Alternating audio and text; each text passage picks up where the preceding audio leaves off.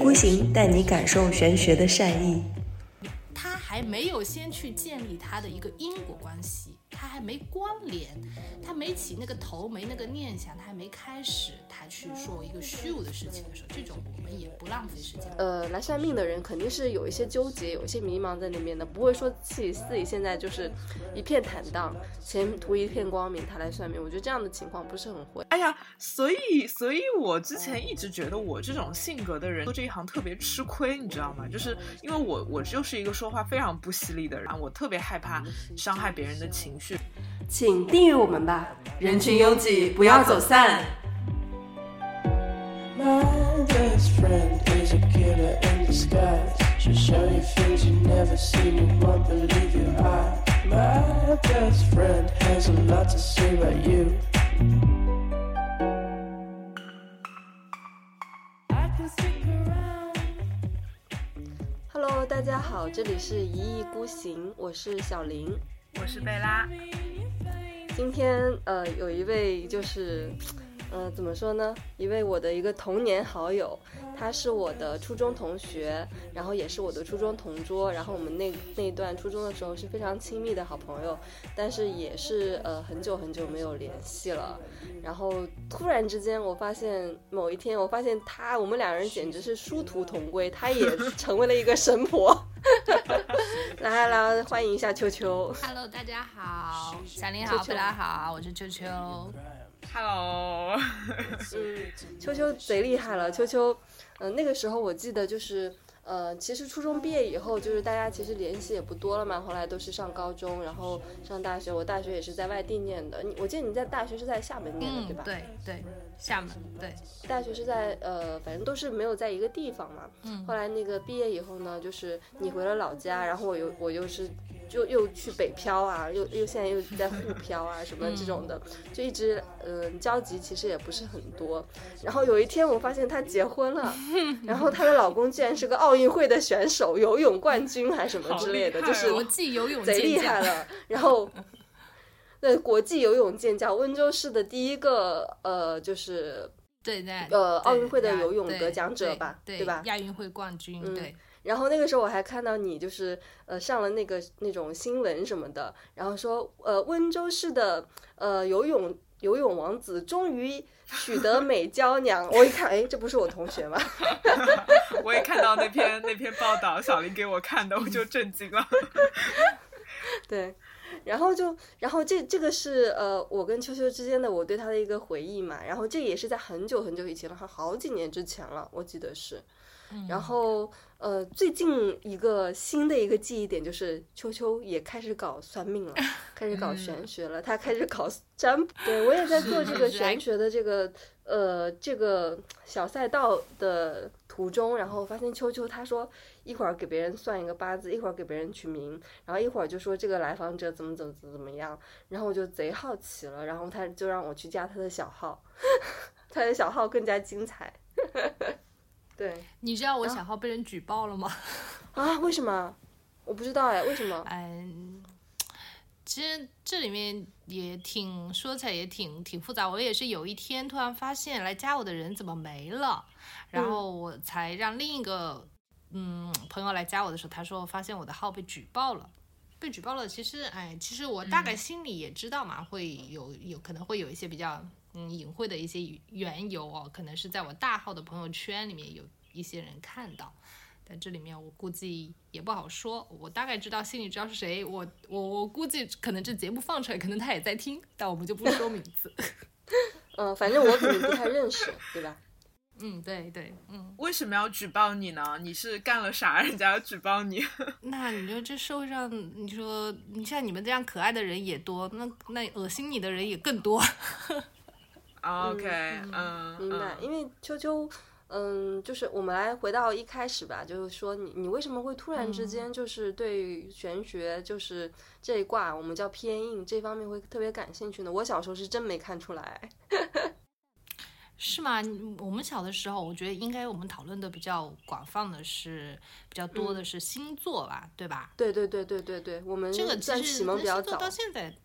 对对对。然后，但其实我是一开始是在对于传统哦，星座的话，我们比如说占星，像国外这样，但是我比较对我们传统的像风水呀、然后一些易经啊，然后这方面我其实比较感兴趣。所以那时候就是，嗯嗯，因为我妈也说我从小就是说我像神婆一样哦。然后我当时也是，所以说初中毕业之后，然后就去一趟西安，然后这样，因为我觉得那边的就是传统文化的就是气氛比较浓郁嘛，所以也就就蛮想去那边感受一下，也遇到一些人和事，其实所以就慢慢其实对现在也影响也挺深远的。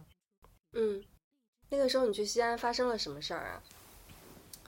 那时候其实其实你我们去西安啊，如果你们有有机会去的话，去那边西安其实说有很多我们想一些传统的建筑啊，还有一些东西留下，一些文化留下来，都里面包含了其实很多我们就是我们的老祖宗留下的一些关于风水啊，然后一些运用啊。然后我当时去那个西安的那个博物馆。当时看了也有讲了很多，听了这些就挺感兴趣。但是一个转角啊，就真的是简直跟电视剧一样，一个转角你就就看到一个就是比较那种仙风道骨的，然后一个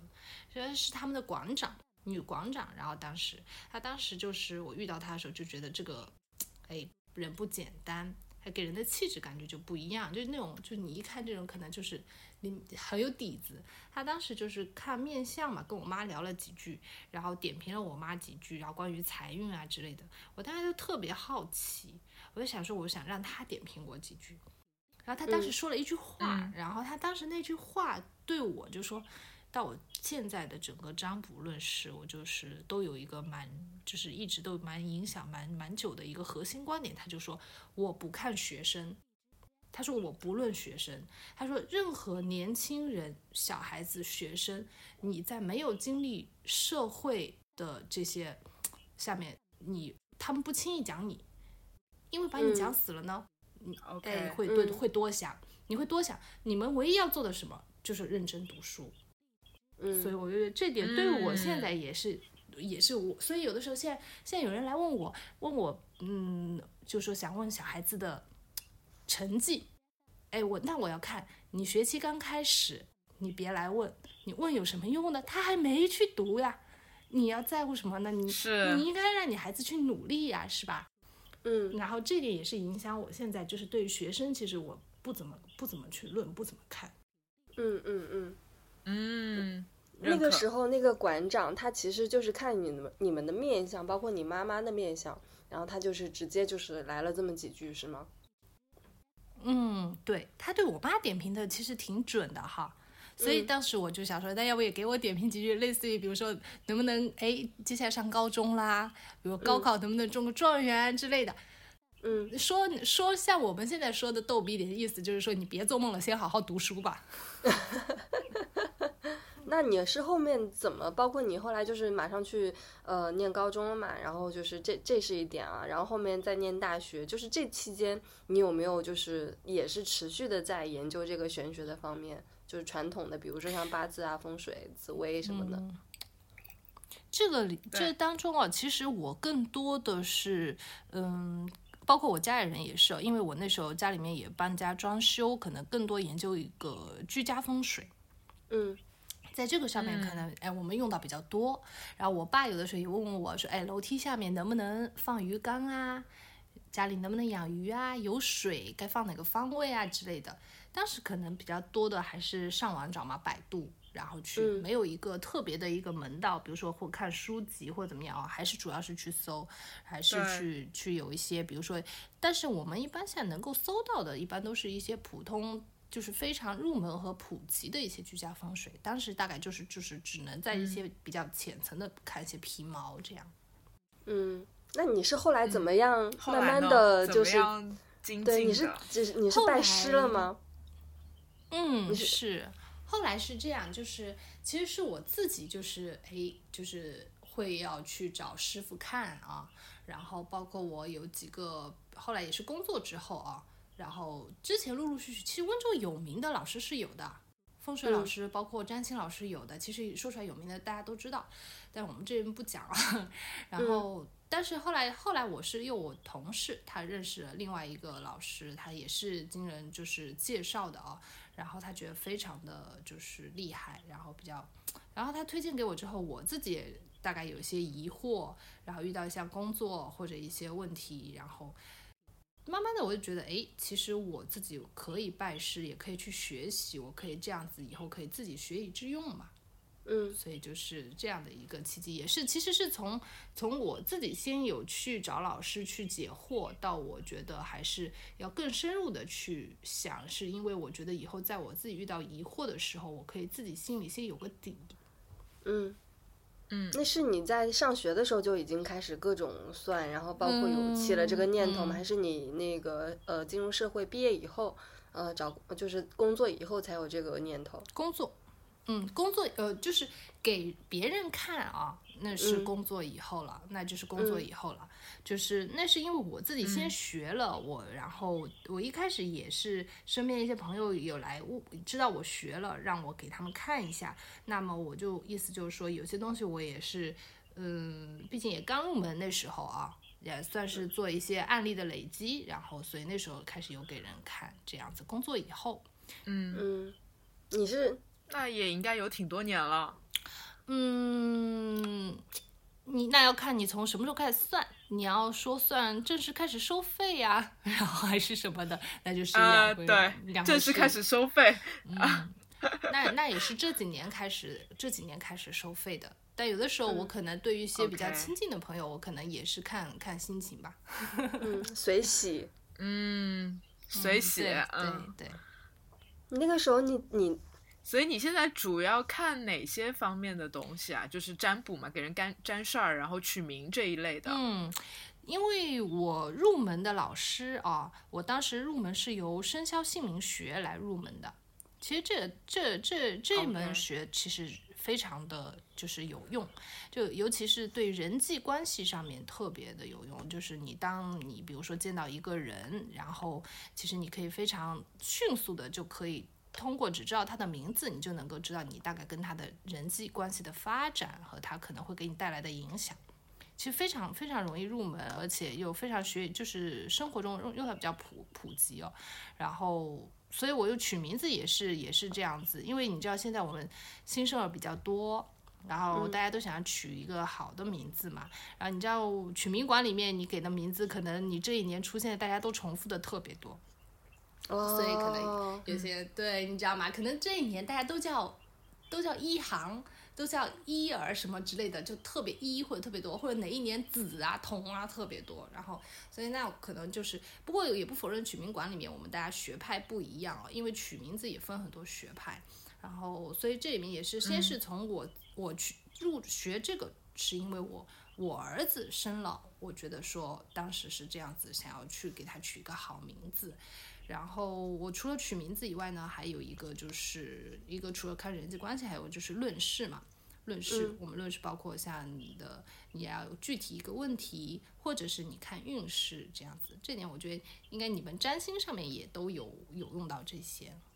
嗯嗯，对的，我们可能是比较多是呃着重在本命盘上面，就给人解读那个本命八字、本命星盘，然后运势可能是呃相对来说比较小的一块东西，对，嗯，大头还是在本命那那个上面，对，对是的。嗯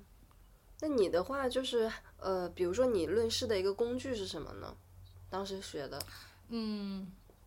你说论事，我其实是这样，我占卜我用的是六爻，《易经》的六爻。嗯。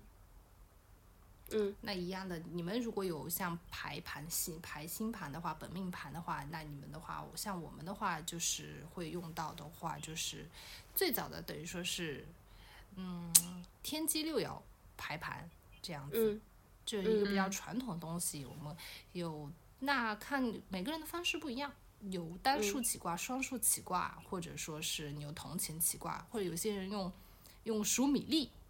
嗯都不一样。嗯像我们现在的话，因为排个卦出来，其实一般都会比较耗时，所以现在一般大部分的话会用软件。现在那个来找你那个，比如说要算事儿的人，他们具体要算的事儿，就是是不是也是比较大同小异啊？无非就是感情，然后还有就是事业，升职嗯、加薪，对，赚钱什么各方面的，买房子，然后之类的吧？对，是不是嗯都是大、大概都是这样子？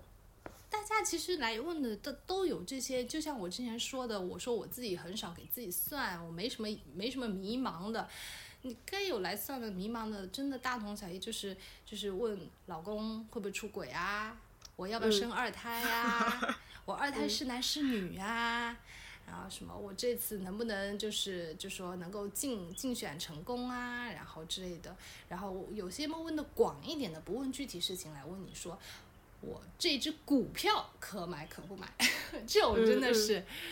这也来有也有也有问，可有意思了。但我有一段时间就特别特别奇怪啊，疫情很奇怪，疫情之前的有一年是哪一年我忘了，是前年吧，二零一九年，来问，嗯。来问要不要离婚的特别多。嗯，然后疫情之后，嘿，来问要不要生二胎，二胎是男是女的特别多。嗯，基本上我觉得来问你要不要生二胎都是都是已经怀上了的，对吧？因为疫情在家里嘛对我，其实这个我真的有一个挺有意思的事情跟你们分享，就是我不知道嗯你们有没有遇到过，就是来骗你们的人，嗯，来试探你们的人。我觉得大家如果是有有一定有有，是吧？嗯一定有，一定会遇到有来试探你，这种来骗我骗我算卦，真那个无异于跟来骗炮就一样，你知道吗？特别让人恶心，真的。嗯对，你你你就尤其是那种怀了的，还来问你我会不会怀二胎，我之前就遇到过这样的事情，嗯特别恶心。我真的是，我而且我当时就觉得，我后来才知道，就是她已经在怀，然后我推算那个时间，我知道她再来问我的时候，她已经怀了。她来问我她会不会怀，嗯我想我就回想起来，我当时是说她没那个胎，嗯后来是她那个胎确实嗯很不稳，她要去保嗯胎。嗯然后是硬保保下来的。这后续我们就不说了。当时我在卦里面看出来是他那个胎我是没有的，嗯那后续他是怎么去通过去把它保下来的，怎么一保保下来的，那我们都不我都不讲了。人家现在我也怕现在他在听我这节目，但是我其实说实话，我真的特别恶心。我当时嗯反应过来，我就觉得被嗯骗、被骗炮了一样，我就觉得怎么嗯能这样呢？你你不嗯相信我，你别来问我，你问了我，那你就相信我。大家就是都是要互相尊重嘛。你说这种试探的事情真的是对的，是吧？我觉得你们肯定也遇到过。对，贝拉，你有没有遇到过？对我，我特别是之前有有有，我我不是前两年会给人做那个塔罗做的比较多嘛，哎，就是倒也没有说这种怀孕的，一般不太会找到我，大家可能还是来问感情事业，好好多都是跟我说，哎呀，我那个呃想问一下之后的那个感情运势能不能找到男朋友，然后给人算了半天吧，到最后跟他说，哎呀，其实我现在有一个男朋友，怎么怎么怎么样，然后我就觉得你这人莫名其妙，你有一个男朋友，你跑来跟我说你没有，然后包括有些人他就支支吾吾嘛，要说算感情，那我说你到底要算什么感情？你是有还是没有，对吧？你结婚还是没有结婚？就跟你说一个其实根本跟现实状状况不一样的一个情况，然后让你算，那算出来的结果，我肯定是顺着他的一个现状去给他解读嘛。你也会知道，呃，不同这个同一个卦象，其实对于不同的情境，你会有不同的解读嘛。这个非常依赖来占卜的人他的一个诚实度，或者是他对他境况的一个描述，但是他就不告诉你，他就好像觉得你随便起一个卦，你就可以把他所有的东西都看透，其实这个是不可能的。然后我遇到挺多种，然后后来就觉得好烦，所以我今年开始就不太算卦了，觉得很琐碎这些事儿。是真的，这样这样的人，其实说实话，他来算的这个卦也是没用的。其实，嗯他不诚信。对的，是的，其实是无卦算出来的对，效的，就是无效的。然后他还要来说你说的不准，你对我都不诚实，你怎么会我我怎么可能算得准呢？你说是吧？嗯对的，对的，这种很多，非常多。嗯，所以就是你那个时候你拜老师的时候啊，你的老师是不是教你教的特别好？然后包括他也会呃向你输送一些他自己的一些玄学观念什么的。嗯，我的入门老师，说实话，他对我的有一点就是观念，我非常认可啊，也是也是我自己现在就是给人论事会会做的一件事情，就是凡事留一线，就是咱不要把话给你说死。哎，你老不要公把话说对死。你嗯别说你什么，你老公一定会出轨，哎，你小孩肯定考不好，你这次怎么样？铁口直断，其实给自己背了太多的业障，然后人家也未必会感谢你。而且我是觉得这个命在那里的运也可以修，人的精气神不一样，可能对待事情也有变化。更何况你论了这个事情，你可能已经泄露了天机，也有可能会改变，你会影响他后续的发展了。那我们说，如果除非是这个就是完全没办法的，咱们也委婉一点说，让人家最好就留一丝，就是乐观一点，最好对留点余地。有的时候有就是会有些嗯前辈吧，就是可能会觉得说铁口直断，证明自己讲的准。哎，你我说你今天有血光，你就有血光，就是这种。但但其实咱其实还是这这点，我老师其实对我的影响就是，确实是不要讲人家太多不好。哎，我还挺好奇的，你刚刚提到说，就是这种泄露天机啊、背业障啊这样的一些事儿，就是因为我其实之前跟小林我们也一直在讨论这样的问题嘛，就是说算卦给人讲运势，呃，这些事儿到底会不会泄露天机，到底会不会要背业障？就是因为很多传统的命理师会觉得这样不好嘛，就这些业力都背在自己身上啊。就我还挺想知道你的一些观点的，你觉得到什么程度，你觉得其实你不用背所谓的业障，或者是你觉得这些是 OK 的，或者到什么程度你觉得他不行，我我不能够去做这件事儿，你你心里会有一个标准嘛？就觉得自己要做到什么地步？因为你这个占事儿可能跟我看本命盘还不一样啊，我更多是解读他的本命，不会讲那么多细节的一个运势嘛。对，所以还挺好奇。我其实看具体问什么嘛，一个你比如说你来问我今天赌博类啊，这种我们肯定不看，对吧？游戏类、赌博类、这种我我我真的是你闲得慌，我还有事情的，我真的是这种不看。还有一种呢，我们也知道一些就是违背一些道义的事情嘛，这种我们肯定也不看。还有就像你刚才说的，就是他还没去努力，那就是说，就是我们温州话的那种那种，无空错无空喜，就是他，嗯，他还没有先去建立他的一个因果关系，他还没关联，他没起那个头，没那个念想，他还没开始，他去说一个虚无的事情的时候，这种我们也不浪费时间不看。还有是，其实这个其实怎么说？具体我们说任任何就是日常，在我看来啊，日常为朋友们解惑一些小迷茫，或者是比如说在人生十字关口的一个选择，我下一步的职业规划，或者是一些不要影响太大的事情，对我来说，我觉得，而且他要付我酬金，在我觉得这个我觉得问题不大。还有一点就是，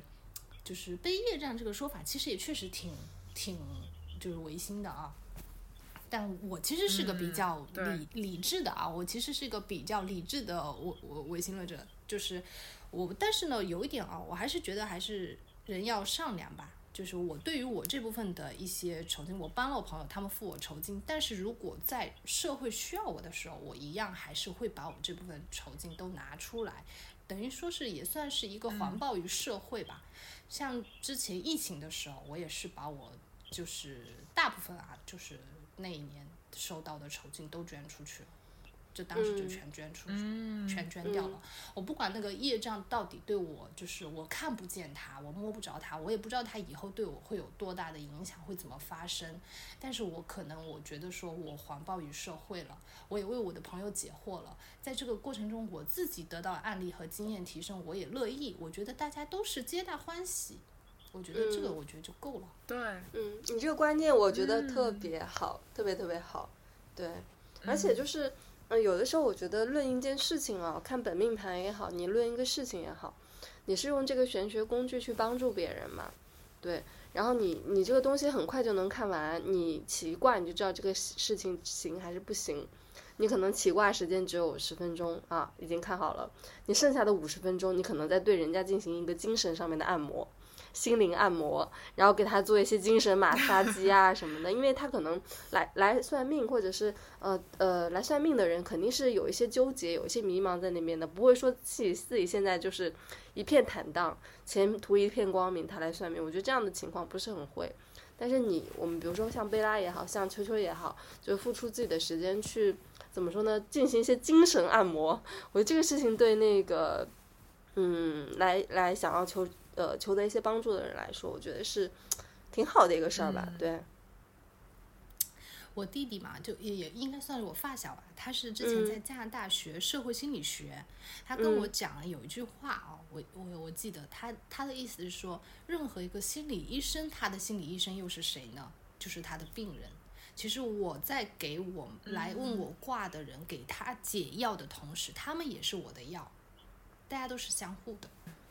小林，你刚刚想说啥？我已经忘记了，但我觉得那个如果上次秋秋说的这个，我觉得你一直有在做呀，你也一直在跟朋友聊天啊，然后也会把自己的一些烦恼啊什么的，就是都都有都有跟大家说嘛，有跟朋友说嘛。其实我觉得你这方面嗯做的还行，但你可能是。嗯，因为因为是这样子的，因为那个贝拉她其实呃学八字也好，学星盘也好，学风水也好，她都是自学的，所以她一直缺少一个像你这样的一个，比如说像老师这样的一个角色带着她，她可能觉得哎应该有这么一个人，但是确实但是却没有，对，找不就到找不到，嗯对对找不到对，所以她可能是就什么什么星座的吗？嗯，我是双子座的，哦，内心一座孤岛啊，怪不得。对，就是找找不到合适的老师，然后自己可能也没有那么努力去找吧，然后呃骨子里又没有那么信任老师，就是也会觉得说这个老师水平是不是够，能不能够带我？那因为各种原因，就是一直都没有找，然后就会导致。呃，我觉得其实还不是说我遇到困扰，觉得没有人替我解决，嗯嗯而是你长期扮演那样的一个角色，其实你会自我怀疑的。我就经常会自我怀疑啊，嗯我觉得我就是一个还比较年轻的人，然后我的人生经历也非常的有限，我真的有资格去给人讲这么多吗？我真的有资格去成为一个老师吗？哪怕我会这样的工具，我真的有资格去给人答疑解惑吗？我其实很多时候会进入这样的一个状态，就觉得，哎呀，自己知识量不够多，自己的学识不够渊渊博，我怎么能天天扮演一个老师的角色呢？就日常陷入这样的一个呃状态里面去嘛，所以有的时候就会特别的焦虑，对，然后有些时候就像一个死循环一样的，就是找你的人越来越多，然后呢，你又需要花很多时间不停的去输出，到最后你会发现自己学习啊，或者是长进的那个嗯空间就会特别小，就会有的时候会进入这样的一种状态，对，因为一直扮演一个输出者的角色嘛，对。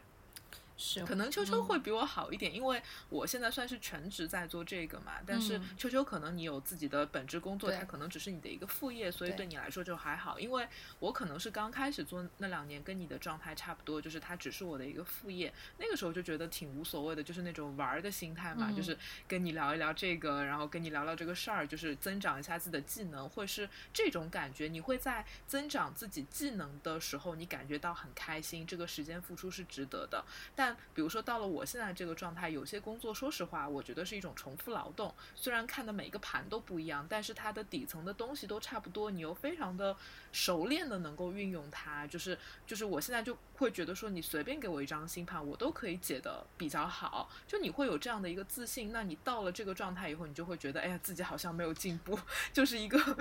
一个在重复劳动的一个人。所以我这两年这种困扰就还比较大，所以我就跟小林说，哎呀，我要再去多学一个东西，或者是如何的，就一直好像有这样的一个困惑吧，觉得自己在内循环那种感觉。我觉得你其实 怎么说呢？我觉得你其实，嗯，有一段时间你是比较好的，就是呃，咱们去学八字的时候，就是一九年的十一月份，我们就学了八字，然后这个时候，呃，西方的这个系统，西方占星跟中中方的这个八字，其实它有一个互相交叉去印证的一个过程。那段时间，我觉得你还是比较快乐的。嗯一会儿跟我说，哎呀，这个就是嗯简直了，怎么会对得上呢？一个是西方那个星盘，可能是在那个古罗马、古希腊那边传过来，一个是中国的这个东西，怎么就是突然之间就是都能对上呢？对，那个时候我觉得你是比较开心，但现在你可能，包括你前段时间在精神比较紧张的在疯狂学习嘛，所以我在想，你是不是想嗯要、呃想要得到一个再有一个质的一个飞跃，或者是有更多的一些上升空间，再往这个方向对，会会对有一点对，会对自己有比较高的那个要求吧，希望自己的技能能够 飞速成长，就那种感觉。对其实有没有，我其实蛮理解你在就是这样的一个不停的被人推着往前走，也可以说是你自己推着自己嗯在往前走的这个路上的一种焦虑和和瓶颈期的时候的自我怀疑啊。那其实其实有的时候我每天也是，我一天结束之后，像我去年一整年深夜的时候浇浇花、吹吹风，问问自己今天一天还清醒着吗？那有的时候你放松下，你去嗯想一下一个最就一个问题，你做这些的最终目的是为了什么？我们可以讲土一点，嗯我要赚钱，因为你全职在做这个的话，你肯定我基本的我要解决我的生活问题。那其实我是嗯觉得，你有没有想过，你的焦虑就是要去扩充自己的技能，而是因为你已经在走在这条道上了，你停不下来了。然后有那么多相信你的人，有那么多人来找你，你的口碑打开了，然后你可能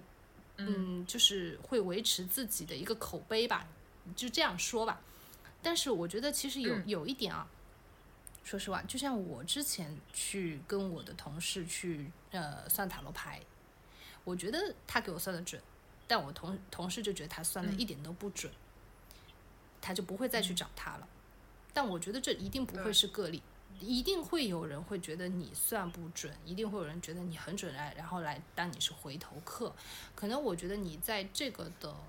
的路上已经被推上去了，所以你的焦虑就是会产生，你会觉得说我不停的看星盘，我已经看到想吐了，然后我这这个已经技能已经修满了，我是不是该去发展下别的业务，让我自己可以换一种心情？我觉得你可能是有的时候说不定可以适当的停下来一下，但是我想应该找你的人特别多，因为你在全职做这个。对对对，就是有些时候就是挺身不由己的，就是呃，的确是这两年我自己都比较佛嘛，因为从来没想过要把它做全职，然后就不知道怎么着，有一天就不得不去做全职。而且我我经常就跟小林开玩笑说，我说感觉就这几年很神奇，就是我做这件事情之外的事儿都特别的不顺利，就是会遇到很多幺蛾子，但是我去尽心尽力做这件事情的时候，就会很顺利，就感觉很多人、很多各种各样的力量，全世界好像都会来帮你的那种感觉。所以有些时候你就会想啊，是不是一种命中注定，会有这种。但是你刚刚讲那个很对，就是你可能是我自己在推着我自己往前走，也有可能是整个环境在推着我往前走。你有的时候会感受到一种无奈，就会觉得为什么我走上了这一条路？就像你说的。深夜的时候，你就会觉得我还清醒着吗？为什么我深夜还在给人搞这些事儿？就你会有这样的一些困惑，对，就不知道秋秋以后有有会不会有一天也会进入这个状态，就是业务太好，其实 找你的人太多。其实换个角 度讲嘛，换个角度讲，其实你可能你这种焦虑不一不单单是展示来来自于一种你可能上升到一种社会责任了。其实真的，我觉得是嗯因为你已经有太多的人相信你，然后他们的精神依靠可能变成是你的时候，你的身上的责任就变得非常大。所以其实这是一个双刃剑，其实双刃剑，可能它会给你带来你啊你想要得到的东西，然后你的收入，包括你的名声打开来了，但是也确实给你责，那那我们非常就是大家都讲的责任越大，呃，能力越大，责任越大嘛。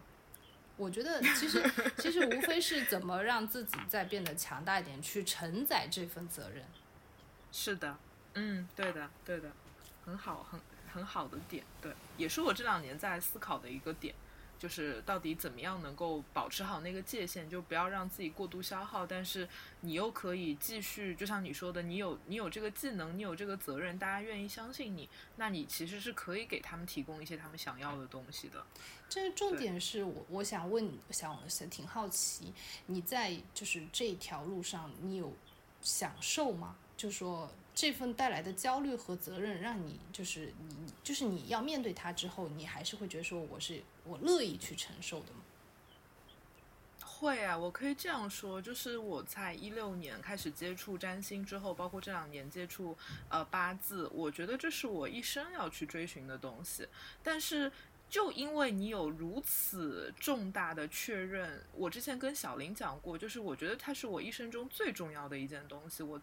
让我最快乐的、最有成就感的东西，所以我不想把它搞砸。所以我经常就会说，我不想要让它变得很商业化，让它变得很不美丽，让它变得很庸俗。然后我会尽可能的想，我做的每一个个案，我做的每一个播客，我写的每一篇文章，我希望它是最好的，它是嗯、能够在当下就以我自己为标准啊。我觉得我尽全力去把我觉得最棒的东西做出来，而不仅仅只是为了钱，为了赚钱。就是可能是这种你过于的喜欢它了，确认它了，享受它了，你反而也会给自己带来很大的一个压力。所以我一直在调节，所以我一直都觉得我不应该把它当做一个全职工作，因为如果你把它当做一个全职工作，它就会有一些跟金钱相关的一些议题嘛，那你就很有可能，我很害怕自己有一天可能会为了要赚钱或者是怎么样，然后做出妥协，或者是让它变得不那么美，让它变得不那么。那个高尚，他他可能会有变得有点庸俗，就是会很害怕这件事情会发生。我觉得你不，会耶，就是可能是这样子。我觉得你不会耶我觉得你就是就是适合，其实你应你就是适合吃这碗饭的。说实话，我觉得，嗯我觉得其实其实就是我我就是我们说马斯洛需求的话，你应该还是要先。我们说不用觉得说讲的太土，就温州话说的太土，说怕说钱太土。其实我觉得你就是适合吃这碗饭，你就是要走在这条路上，你就面对它。我觉得你停不下来了。但你要，我觉得你不用太美 美化它。我我觉得你是不是心里会觉得说，更多的是怕它带来的另一面性，就是说它的现实的那一面，对让让你觉得说，可能会怕自己也变得庸俗。你你会、嗯会怕自己变得庸俗吗？就是，但是我我其实我觉得，我我我觉得可能可能再往上一层，可能这个就是你的瓶颈点的心态的瓶颈点。可能你突破这个点之后，你可能真的就是应该是另一个境界，就是我们说的对。嗯先先成佛，先入先入世俗，先入红俗，就是红红尘，你得先入泥，你才能往上走。可能你得先去嗯打破他的这个表象，打破他在你心中美化的样子。你得先承认他对你实际的影响，对你生活影响带来的改变，然后你才能去做出选择和取舍，要不要去做一些？你还是在坚持在这条路上，但是怎么走这条路是你自己可以选择的。嗯，对对，是的，所以我现在基本上是很确认这条路我要往下走嘛。对，然后就是只是说，可能我到底怎么样去做，然后我要做到什么程度，我收费要到什么标准，我觉得这些事情其实你还是可以去就是去斟酌一下的。对，所以我就是我今年其实已经好很多了，我觉得我一九年。二零年就一九年那个时候吧，我觉得是比较严重的那个那段时间，小林会知道那段时间，我就天天在那想，我真的要做这件事情吗？嗯 对，然后到了二零年，因为我们做了播客嘛，然后我觉得，呃，可能也是播客带来的一些回馈，就会觉得它好像给了很多人一些价值或者是一些安慰吧，然后又好像得到了一些力量，觉得自己应该做这件事嗯情。一九年的时候，贝拉就是就是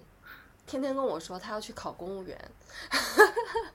要去要去 要去考一个公务员，然后那个八点上班四点下班的那种，然后闲暇时间算算命。我说你不要考公务员，你考公务员你会受不了的。他说不，我要换一种生活。可能那个时候会产生了一点怎么说呢？会产生一点迷茫或者是疑惑吧，就是不知道自己该不该走这条路，是不是说嗯、做就是换一个职业什么的会会更好。但我也不知道是应该感谢疫情还是不应该感谢疫情啊。客观上来说，疫情确实对社会有一些影响，但回归到个人的话，我觉得确实疫情，因为呃本职的工作就是你也出不去那出出不去嘛，你有获得了很多时间，那你会搞一点跟自己，呃很很强相关的事情，比如说输出自己的个人价值，所以我们就有了这样的播客，然后。这个像是我们生的一个女儿一样，现在她已经一岁多了，而且长得还蛮健壮的，就是怎么说呢？就是怎么说呢？就是都比给我给我们两个人各自有了一些力量吧，那种感觉，有一点自己的事情去做。对的，对的。其实我嗯是觉得，我我也算是一路看着你们播客做过来的，因为那时候小林那时候发过来说你们要开始做这个，其实而且已经做了这么多期了，二十几期了，对吧？嗯嗯，啊是的我，就觉得确实是，确实是，真的是觉得你们能坚持这个事情去坚持一件事情去做，真的是特别特别棒的一件事情。嗯，而且还要一直做下去哦，不会停的。嗯，啊，祝祝你们，祝你们剪不剪了对吗对，你知道贝拉，我今天还在那个各种请教那个我的技术方面比较厉害的朋友，我还想给我们做一个网站，然后网站上面就是一意孤行，然后有一部分就是给你的那个桃花占星馆，就是你的贝拉自留地，就是文章的输出嘛，有一部分可能是给那个播客，嗯因为我觉得我们这个标签玄学它，嗯，怎么说呢，还不是那那么的那个，还是有点敏感吧我也。对，还是有点敏感。你现在的社会意识形态你也很难讲，它会不会有一天就会变成那个、呃众矢之的啊？然后国家要宣扬那个科学啊，宣扬就是唯物主义啊什么这种的，你又不知道他能活多久，在这个社会意识形态上面。所以我想说，有一个自己的一个域名，自己的一个网站，就可以不用受一些平台的一些牵制，会更好一点。对，可以更好的自由发展。对的，所以我今天问了朋友，就好多这种做自己的网站啊，或者自己搭一个服务器啊，自己生成 ISS 链接的一些各种各样的解决方案吧，还有各种在问。嗯。算是哎，其实我还有一嗯个，哎，其实嗯我还有一个问题想跟秋秋探讨。嗯你刚刚嗯讲到那个，突然间脑子有那个想法，就是嗯秋秋，你有没有觉得进入玄学这个行业，好像就在某种程度上永远改变了你这个人？就是可能是它背后的一个玄学的理念，或者是你的世界观，或者是你做的这件事情。我有些时候就会觉得，当我踏入这个门的时候，我觉得我的人生从此以后就是回不了头了。就哪怕我我我今天再也不接单，我不再做任何的个案，我都觉得我回不了头了。有的时候你会有这种感觉，我不知道它是一种使命感，还是说有有的时候我会觉得我很幸运，我在二十多岁的时候我有机会接触这些；有的时候我又会觉得我好像走上了一条不归路，就是这种感受。我不知道你会不会有？我会就是怎么说，相对你们俩来说，我可能是算是意志自我意志非常强大的一个人，就是我始终还是认为。嗯，老祖宗的东西，无论是哪怕是国外的占星术也好，还是我们自己老祖宗都是留下来，它对于我们要走的这条路，对于我们的生活，它就是一个工具。它是在上，在就是引领你的意志也好，引领给你的希望也好，它无论如何，它就是一个工具。你要走的这条路，主体还是你自己，你要去做也是你自己，给你的意念给你支撑，那是它应该带来的积极影响，而不是我始终认为，我即使其实我从小就说对这方面比较感兴趣，更多的其实我说白了，就像我动居家风水去了解一样，我想让我的生活变得顺遂，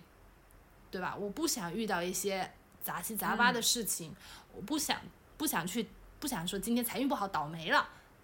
是吧？不想出现一个血光之灾之灾之类的，比如说一些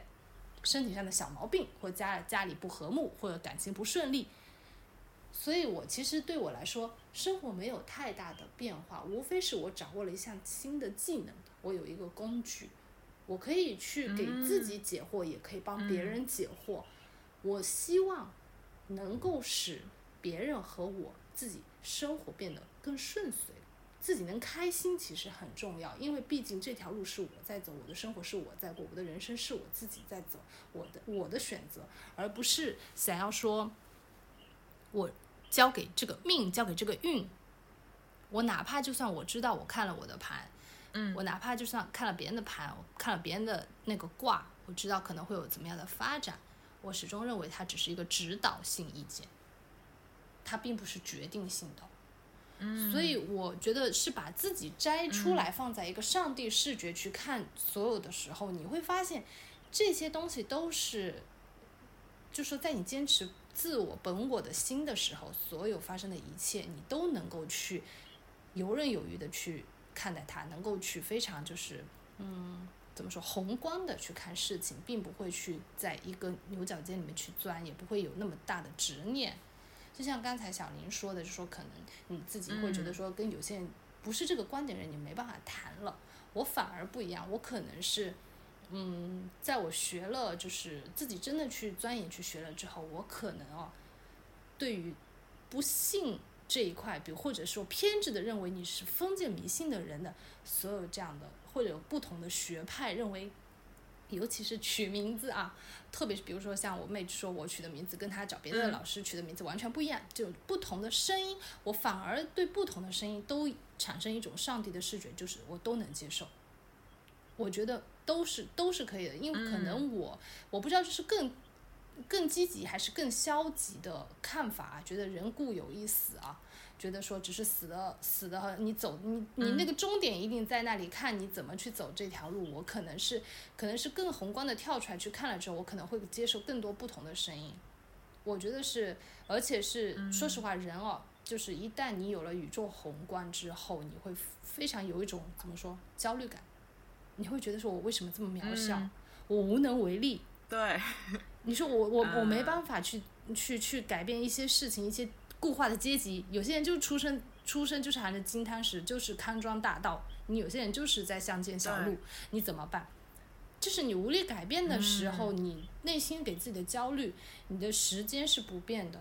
所以这给我唯一的就是说，让我更加坚定的是想的就是，任何东西我要掌握在自己手中。我学的是技能，是个工具，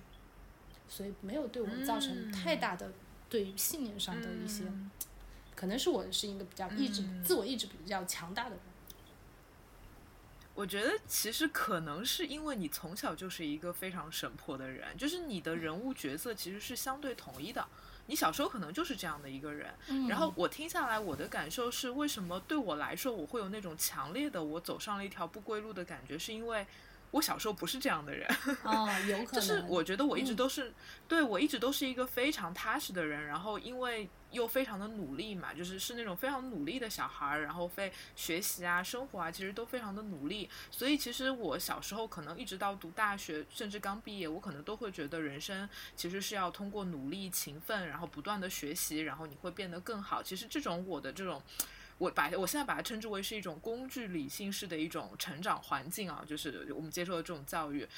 被荼毒了吧，或者可能我自己本来就是一个相对来说比较努力的人，所以我的这个观念会很强，而且我从小是不是那种很敏感的人，然后就是也不是说会伸出触角去观察周围是怎么样的，就这些东西对我都一点都不重要。所以当你切换角色、切换你的认知以后，你突然发现，就像你说的，人很渺小，你的很多事儿根本不不。是由你的自由意志所决定的，包括你会有很多观念上的那种转变，所以他在可能这几年的时间里面，对我的冲击就会比较大，因为他好像是颠覆了整个我曾经对自己的认知和对世界的认知，所以我我的那种感受会特别的强烈。那因为这种转变很强烈，所以当我再回过头去看那些呃。走在那些跟我原来走的路差不多的那些人，他们很努力，然后他们也很相信自我的时候，我会有一种悲悯之心，我就会觉得说，我不知道他们会不会有一天也会切换到这样的一些认知，或者说他们会不会一直这样走下去，我就会想很多，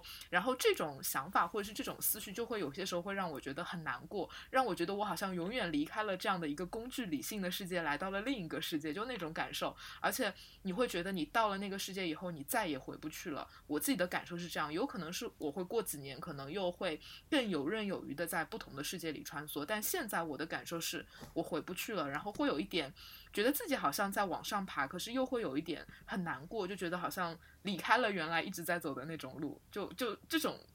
感受是很复杂的，我不知道小林会不会有，小林可能会跟我的感受会有点接近，因为我相信你可能小时候也不是那么神魄。我觉得 是这样子哦，我我发现你们两个人都是那种个人 ego 或者是个人自我意识都是很强烈的人。呃，因为我跟秋秋是很小的时候就已经认识了嘛，我不知道他对我的感觉是怎样的。第三，呃，就是旁观者的一个角感觉是怎样。我现在想起来我小时候的样子，我觉得我一直是一个自我意识没有那么强烈的人。你现在让我去回想我小时候发生了什么具体的事情，或者是有一些呃怎样的一些特别的一些事情发生，或者是我小时候就是不是一个意志很坚强的人，或者是不是一个很靠谱的人？像你刚才说了一大堆的描述，就是叙述，就是呃描述词去描述你自自己吧。诶，我怎么嘴瓢了？可能开始喝酒了。反正就是你刚刚说了很多的词汇去描述你自己嘛，但是，但是我很难去找到一些词语去描述描述我小时候的自己。就是我一直觉得我，我好像是一直呃小时候好像自己是长在一个茧里面，就是那个东西，就是我觉得小时候一直过得很混沌，一直就是很不满，嗯很混沌，很不开心。但是我不知道为什么不开心，因为其实也没有什么发生什么特别的事情，就是我我从小就是一直有一种这样的感觉，我觉得自己从小就是一个不是很开心的小孩儿，也没有活出自己，反而越长大越长大的时候就会觉得，咦，好像有一点，好像活出一点眉目来了，也没有就说，嗯、觉得自己特别厉害啊，就是好像就是好像更自己了一点，因为我觉得小时候的那个自己好像不是自己，嗯。嗯，南郊七公吧。有可能是吧，我不知道 秋秋对我小时候有什么感感觉，嗯因为我觉得秋秋小时候是一个怎么说呢？我觉得他刚刚说一些他是很神棍的人，小时候是一些很神棍的人。我现在我现在我现在能回想起哦，他是一个很有想法的人，很愿意去输出的人，然后也是一个非常偏硬很重的人，就是他很喜欢那种那个嗯呃奇奇怪怪的东西啊，很喜欢那种呃打引号的那种歪门邪道啊。可能我小时候也有这样子，嗯所以我们才能变成那个同桌，变成好朋友，一直聊一些星座、星盘什么之类的。星盘可能没有，但你想初中的小学就那个时候啊，就是星座，嗯星座。那是几几年？一九九几年吧，就已经开始聊星座了，那也很很早很早了。哎，我我也有这样的感受，就是就是，首先这样的客人本身比例是非常低的，就是二十多岁的男孩来找你，就是比例非常非常低啊。我我没有统计过，反正很低。但是偶尔碰到过几个，真的就是，也不是说人家对我怎么样啊，就是你会觉得你跟他有点鸡同鸭讲。对，就是你跟他讲这个呢，他就会问你一些问题，然后我就会说这个问题我不是回答过你吗？然后我还把我回答过的那个截图再发他一遍，然后我就觉得我我我我这跟他的这个对话很无效，你知道吗？对你这么一说，我我我我就回忆起很多的那个那个情节，对，但是女孩子呢那种呃这样的情况就会少很多，就他们还是挺谦虚的，然后会很认真的听你讲给他们的一些建议，就男生就不太会这样，就好像活在自己的世界里，你跟他讲了半天，他问你的问题还是原来他那个问题，就会的确会这样子，对。而且他可能接受不了你委婉的提醒什么的，他需要你给他一个是的，直接干脆非常的回答。直接。嗯，嗯，对的，对，是的，对的，的确是这样子。嗯他可能怕你说你你你想委婉好心提醒他，他可能还觉得你在搞玄乎，他会想你直接点干脆哎呀点。，所以，所以我之前一直觉得我这种性格的人，真的就或者说我这种表达方式的人，做这一行特别吃亏，你知道吗？就是因为我我就是一个说话非常不犀利的人，非常委婉，我特别害怕伤害别人的情绪，然后基本上就是想要鼓励别人或者怎么样的。所以呢，但是你知道，遇到大多数人，他其实听不懂你的委婉，或者是他也听不懂你的言外之意嘛。然后这个时候我就特别着急，但是再着急呢，我觉得我都没有办法用那种特别天蝎式的那种，我就很羡慕你们这种水星天蝎的人啊。我水星在金牛，非常的 非常的委婉，对，所以呃，我经常就觉得你们特别适合。干这一行，或者是特别适合干那种偏向于占卜、占事儿的这一类，因为这些事儿可能就需要非常犀利直接嘛。所以我后来就我现在的方向是比较偏向于本命的解读嘛，就会比较深刻的去剖析你这个人到底是一个怎么样的人，你的各种行为模式、认知模式、情感模式，会比较偏向于心理分析。对我觉得我现在做的事情是以命理为工具的心理咨询，所以这个东西呢会跟我的。这个表达方式会比较匹配，但是你要让我去沾事儿，我这种 委婉的表达方式真的是不行。对，是这 样子就会让我自己的，很费劲。是这样子的，就是对对，我们我们我分析过，嗯我分析过贝拉的语言啊，贝贝言贝语，对，他是这样子的。呃，他可能跟你说了一些就是带很多波浪号的那种话，哎呀，就是后面加很多啦呀，呃什么之类的那种很多语气词，就显得这个话很可爱。但是我现在，在我这几年就是呃就是他在他就是跟他沟通，就是沟通了几年，领教了他的领悟了他的背言背语后，然后我现在一一眼能够看出来他哪些话在骂人，即使是骂人的话，也是有那种很多波浪的那种感觉，就极为委婉。然后我们有一个共同好友叫小江嘛，然后我说小江，我说小江，你能分辨出什么时候贝拉在骂你吗？说小江说当然。然后他们在我们的他贝拉在我们的群里面说一句什么什么什么的时候，我说我就跟小江说贝拉在骂人，小江说是的，但是但是外人看起来那贝拉就是在说一句很普通的话，这样子。就可能对你熟悉的人会知道。可能熟悉人知对，，但是对于陌生人，陌生人就不行，陌生人他感受不出你这个话背后的一个含义。但对我来说，我要改变我三十年来的一个表达方式，因为表达方式也会跟你的整个认知、性格都会相关嘛。对你其实就这个东西是非常难纠正的，就是特别难纠正过来，而且你要让我变成一个特别犀利的人，我觉得我自己就难受，我不能接受我自己成为这样的一个人，所以哎呀，就这个过程中非常的痛苦。对，一直在找一个让对方和自己最舒服的一个位置，但是这个平衡其实是特别难找的，所以最后就觉得，哎，还是找一个方向，就是可能更匹配我自己的一个性格模式，对，可能这样我自己会更舒服一点。更偏心理对咨询对就是更是偏疏导那种，就是排解对疏导，对的，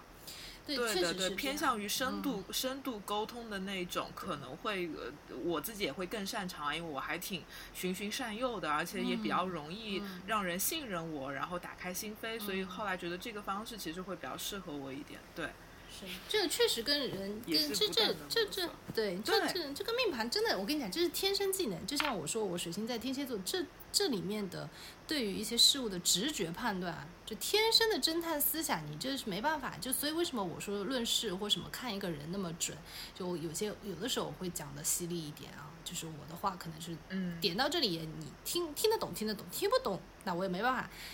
可能我也会偶尔委婉一下，但该有的时候啊，确实是在论事上面，直觉有的时候会有，也是有很大的一部分的加成部分，确实会这样。所以我觉得你找的定位挺也挺对的，就是偏心理心理这方面咨询这方面疏导和排解。可能人、嗯人的一生，你可能都在努力，这是你最广的时间了，但可能你最终也是颗粒无收。所以，我所以我觉嗯得还是、有的时候认清自己是个凡夫俗子，每天吃喝开心，我觉得就很够了。嗯，嗯，哎呀，好难啊，这件事情，放下执念，不得不深夜感叹一句，啊，对我来说真的是好难。你在那有的时候，我觉得我是不是站着说话不腰疼？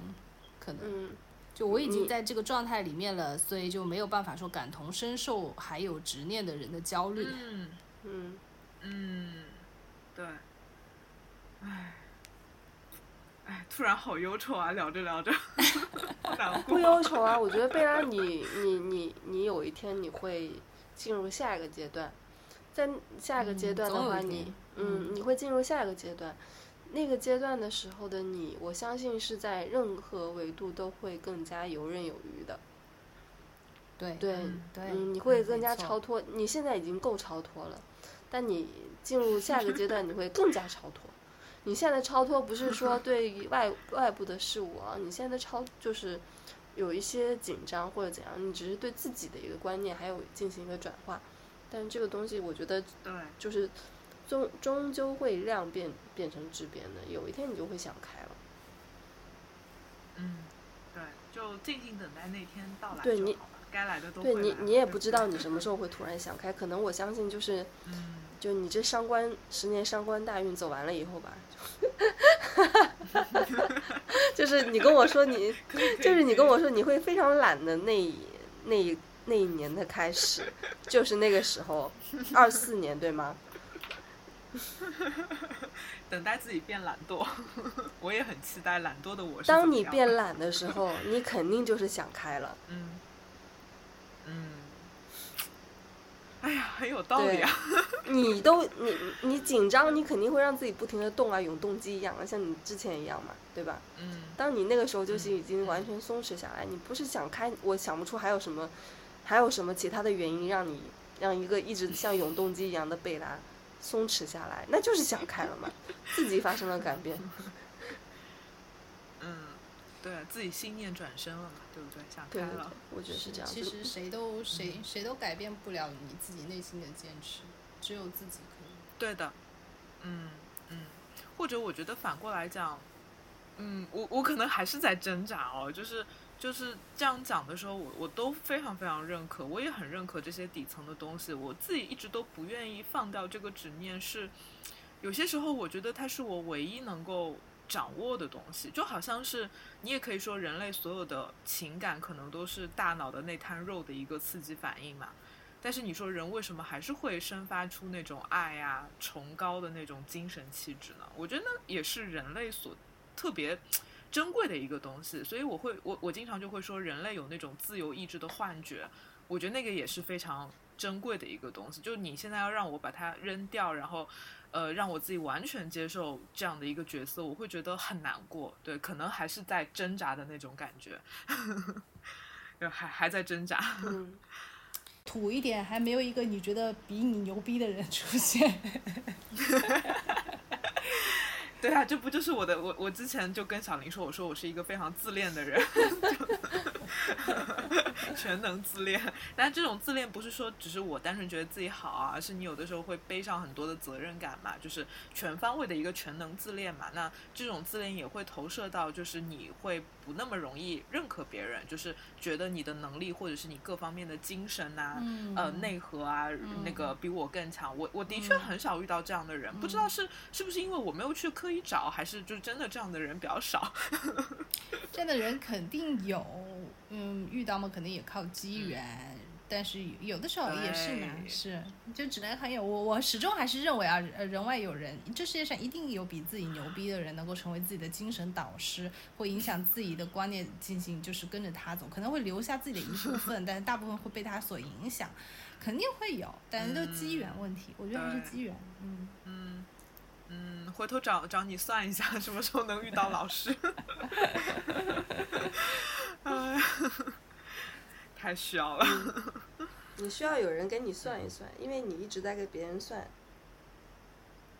嗯，找不到人给我算啊！就之前这样的秋秋，我之前呃，我跟你分享，就之前想找一个紫薇斗数的老师给我看看，但是他收费太贵了，我就拒绝了。就他收费是五千以上人民币随喜，嗯然后我就觉得嗯嗯太贵了，然后我就没没找他。嗯就我觉得这个价格超出了我的承受范围。对 要的，对要要是的是的是的我老师也要、也也不轻易看了，嗯也也要这个价格以上了，都要往这个价格以上走。嗯对，对对对对，然后我就没有找他看，但也许有一天可能会去找人看一看吧。其实啊，我我有个大胆的想法哈，也许啊，嗯就是我我是我这个可能不知道不一定你们会认同是探讨人的就是本性啊和他的那个就是内心的根本想法。也许在当你花了六七千去找一位老师去讲的时候，你内心会可能会认可，因为人会有个固有的思维，就是我愿意去接受他的想法，而且他是在这个 level 的这个阶段的老师，已经大师级的了。我会在内心的潜意识告诉我要去相信他，否则我这钱花的不值。我会有一个这样、嗯这样的想法，嗯我觉得说不定你有一天你去花了这个钱，会给自己另外一种 另外一种暗示。是这样子的，我觉得是这样子的。如果说贝拉，我现在问你一个问题啊，胡一鸣让你花五千，嗯你愿意吗？愿意对吧。对，呃，对对对对，小林说这个很有道理。就我有我自己认可的老师啊，就是不一定是玄学领域的，就是各个方面有我认可的老师，但那些老师就是。呃，不是现实生活中的人啊，包括我我自己，比如说我是一个特别爱看文学的人，但是我对看文学都有要求，我不看活着的作家，我基本上都是看死掉的作家，然后基本上都是那种非常大牛的那种，我就在家看托尔斯泰这种，对你给我找一个不知名的什么，我都不愿意看的，就是这可能是我的一个固化的思维，嗯。就是我对于我要去学习的对象书，哪怕只是看一个小说，我都是有一定的要求的，嗯。我绝对不会花时间放在一个我觉得它不那么厉害，当然这种评价也非常主观，嗯。就是我会陷入这样的一个状态，嗯。所以嗯，就会导致，比如说我在生活中遇到一个老师，我就会觉得他没有胡一鸣厉害，他没有托尔斯泰厉害。你说你是个文学家，你有托尔斯泰厉害吗？当然这，这就是人家肯定就没有托尔斯泰厉害，但是我就会拿那个作为一个标准来作为我挑选老师的一个。一个准则吧，所以也会让我在这个过程中会遇到很多的困难，因为你注定了你找不到一个这样的老师嘛。对，但你又会觉得说这个人水平没有到托尔斯泰怎么办呢？你就不愿意屈服于他，就觉得不行，我应该匹配得上一个托尔斯泰这样的老师吧？你有的时候会这样想嘛，会是这样子的，嗯对。还有就是你当的例子哎呀，好难啊太太太顶级的文豪了，我觉得。嗯，还有就是，但是我还有就是你，你就是我就是这样你就是干这一行的，然后你要找一个同行，跟你年纪还比你小，然后你要花五千块钱给他，可能你就是有这样一个。啊，我不愿意。对，然后你也嗯其实你也没有看过他的一些作嗯品，你没有你没有得到一个印证，让你去花差不多这个钱，然后你让你算，你自己收费比这个便宜多了，对吧？你其实不是不嗯是很愿意的如果像我相信啊，如果胡一鸣现在有这么一个机会，你要花五千块钱，我觉得你肯定是愿意的。嗯，是的嗯，是的，因为我认可他嘛。但是比如说这个老师，我觉得一样嘛，我也不知道他的背景，我也不知道他的水平到底到哪儿，就是我会天然的对他产生一种质疑。对，的确会啊。就比如说像胡一鸣，因为我看过他写的书，我看过他的视频，我认可他，我也觉得我跟他学，我已经学到了一些东西，所以我就会愿意嘛。对，其实也会这样，可能比较省，比较比较谨慎吧。对，也不是那种什么都想，什么都可以大胆的去尝试一下，何况这个尝试还这么的贵。太贵了，真的太贵了。可能你的精神壁垒确实比较的比较的强大，精神壁垒就是我非常非常非常高，对，对非常高。嗯然后，所以其实其实刚按你这样说过来，嗯，你在心里认可的，你想听的声音，其实就是你想听到的，你还是在认可你嗯能认可的东西。所以我之前是想说的是，如果有一天，但我我现在觉得挺我也挺期待那一天，如果有个人来给你的精神一记重击。就是摧毁你现在的壁垒，让你能够重塑下来你的、你的观念，那才是不一样。否则，我觉得以你这样的精神壁垒，真的是，之前你已经已经说到那个列夫·托尔斯泰了，我都已经觉得这个实在是没什么能够让你能够认可的牛逼的人物了。让黑塞，让黑塞那个从棺材里爬出来给你算一卦。讲真的，真的，我觉得我我有的时候会觉得自己病入膏肓，就是呃，为什么这个精神壁垒这么的高，或者是对自己的这个要求又会那么的那么的高嘛？就是，但你真的就是好难踏出这一步。我自己能意识到我进入了一个闭环，或者是我有这个我的防御机制特别的强，我的这个自我的这个。呃，这个这个外壳特别的坚硬，我非常能意识到，但是我并不敢轻易的去打破它。就是就我自己来讲啊，我去年去看心理医生，我跟心理医生也讨论这个问题。当时对方给我的建议，我觉得很有建设性。他就说，其实你不要轻易的打破你自己旧有的东西，因为当新的东西还没有来的时候，你打破旧的东西其实是非常危险的。所以我现在就对自己又放松了很多嘛，就觉得嗯，那我也不要老觉得我自己现在这个状态不好，那我就还是要更努力一点，先。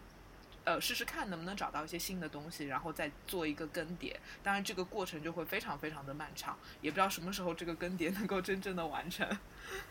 哎，好难。我是人我觉得生就是一场修行呢。后面我们就当瞎聊嗯好了，是的就是呃瞎聊呃剪掉后面后面这些可以剪掉，因为我觉得会比较私密一点，所以这也映衬着嗯我接下来要问，我觉得一些对贝拉的小建议。我觉得你需要找一个男的，对对，其实我我其实前面也很想说，但是因为我跟你是第一次聊，然后一个过来人，其实我其实其实也很想说，因为应该要是阴阴阴阳互调一下。嗯嗯，嗯嗯，我觉得你应该找一个异性，对，就是不管这个异性是不是你的那个亲密关系这方面啊，我觉得会找一个异性会好一点。嗯。对，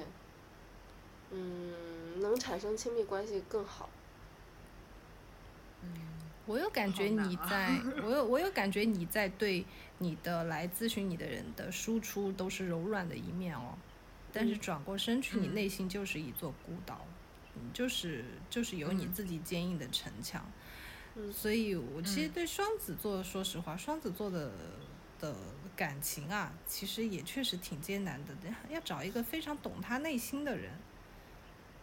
嗯是其实是挺难，对，需要你说需要你你说的挺对的，就是我经常说我自己内心是一个非常冷漠的人，就是这这个事儿，就是我在十年前，我很很小时候我就意识到了这个事儿，我觉得我就是一个非常冷漠的人，内核，但是我真的花了很多年的时间。去接受这件事情，就是我自己就是非常的冷漠，自己就是一个孤岛，我内心深处对所有的东西都不 care，都不在乎，无所谓。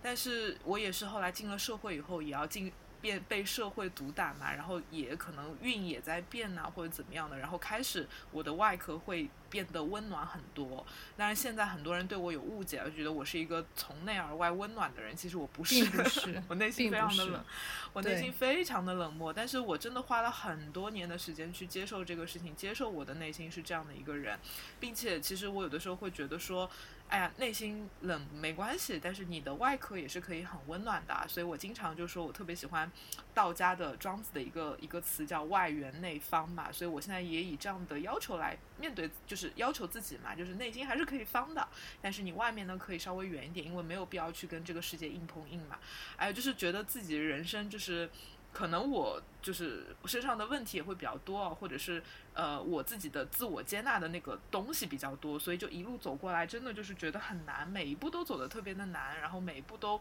好像费了特别特别大的力气，包括现在我刚才跟你们讨论的那些问题，也是我现在可能就像十年前我在接受我自己是个冷漠的人，现在我要接受我可能自己是一个外壳过于坚硬的人，我需要去打破它，就这些事儿就。好像每隔十年都要面临一个这么大的一个坎，就对我可能对很多人来说这不是一个问题，但对我来说这个问题可太严重了，太难了，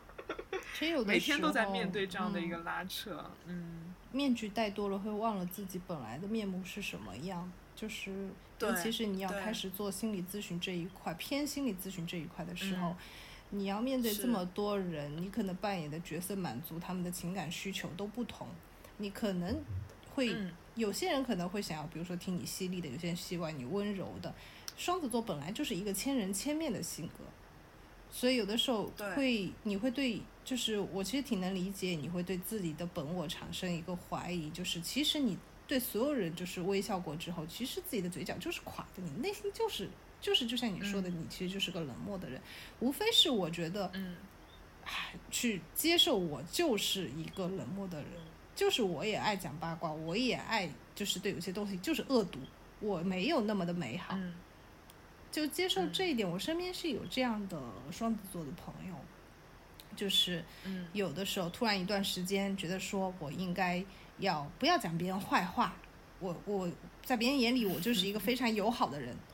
我就说你放屁，我说你就是个恶毒的人，嗯你就是爱讲别人坏话，你看他不爽，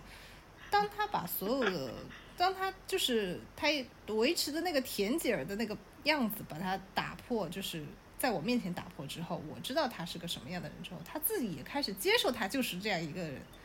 我觉得他就开心多了。嗯所以我觉得你可能真的是，也许面 面具太戴戴戴多千人千面，可能你包括、嗯包括你确实是接受了太多人的对你的垃情感垃圾的投掷。嗯嗯嗯，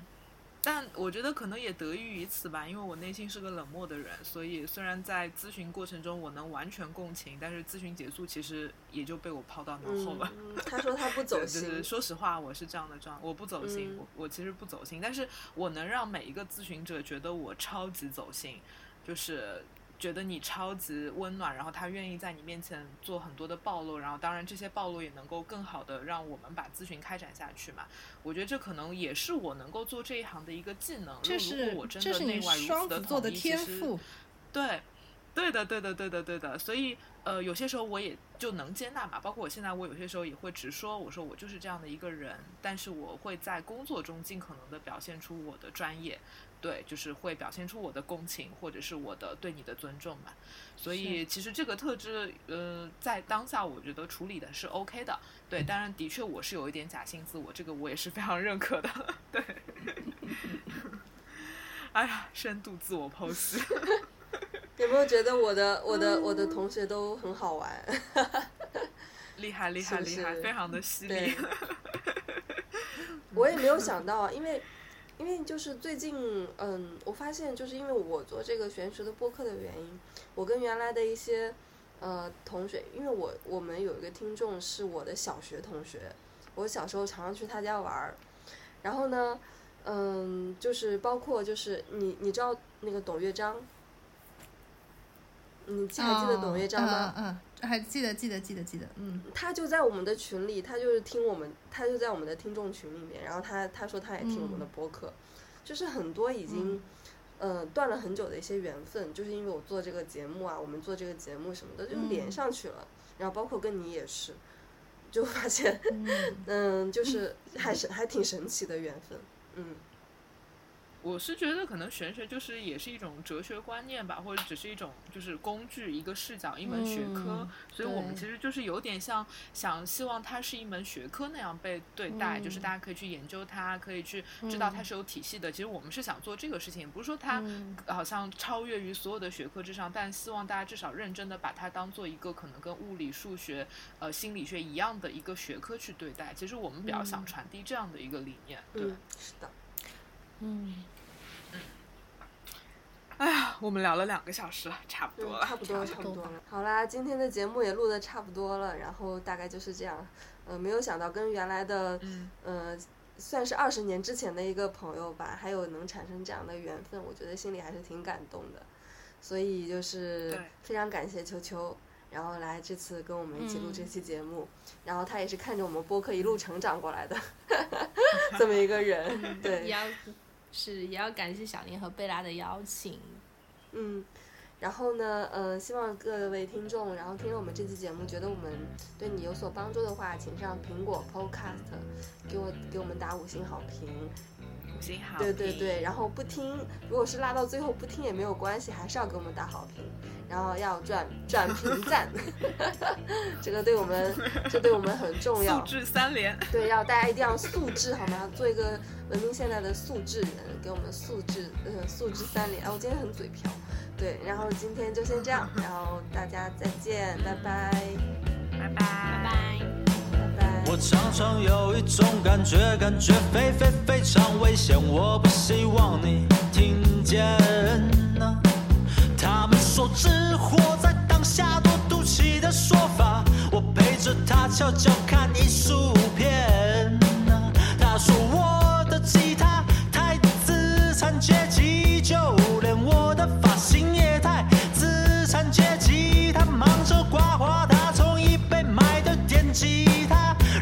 说你太干净了，哦，所以你好脏。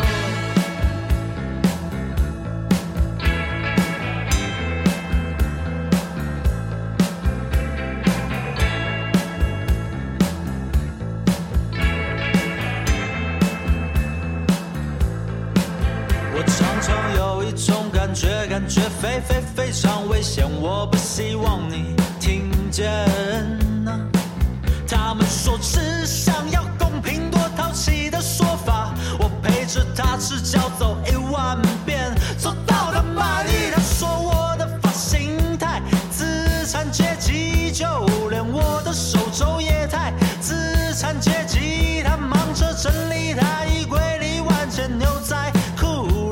说你有我。残毛，哦，你这富贵人家。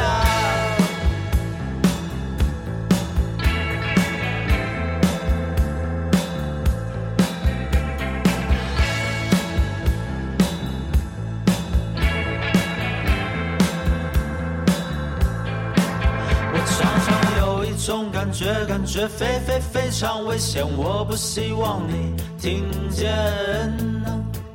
我常常有一种感觉，感觉非非非常危险。我不希望，不希望，不希望你听见。哦，我常常有一种感觉，感觉非非非常危险。我不希望，不希望，不希望你听见。哦，我常常有一种感觉，感觉非非常